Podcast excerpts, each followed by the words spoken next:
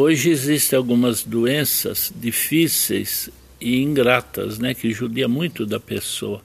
Uma delas é o mal de Alzheimer, Parkinson, esclerose. Normalmente, para esse tipo de problema, a gente pede para a pessoa não usar cafeína. Assim, café, chamate, refrigerantes, guaraná em pó.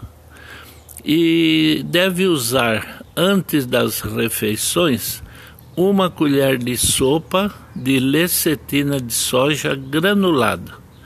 E pode ser junto também cinco comprimidos de levedo de cerveja. Então, antes do café, o almoço e a janta, uma colher de sopa de lecetina de soja granulada e cinco comprimidos de levedo de cerveja.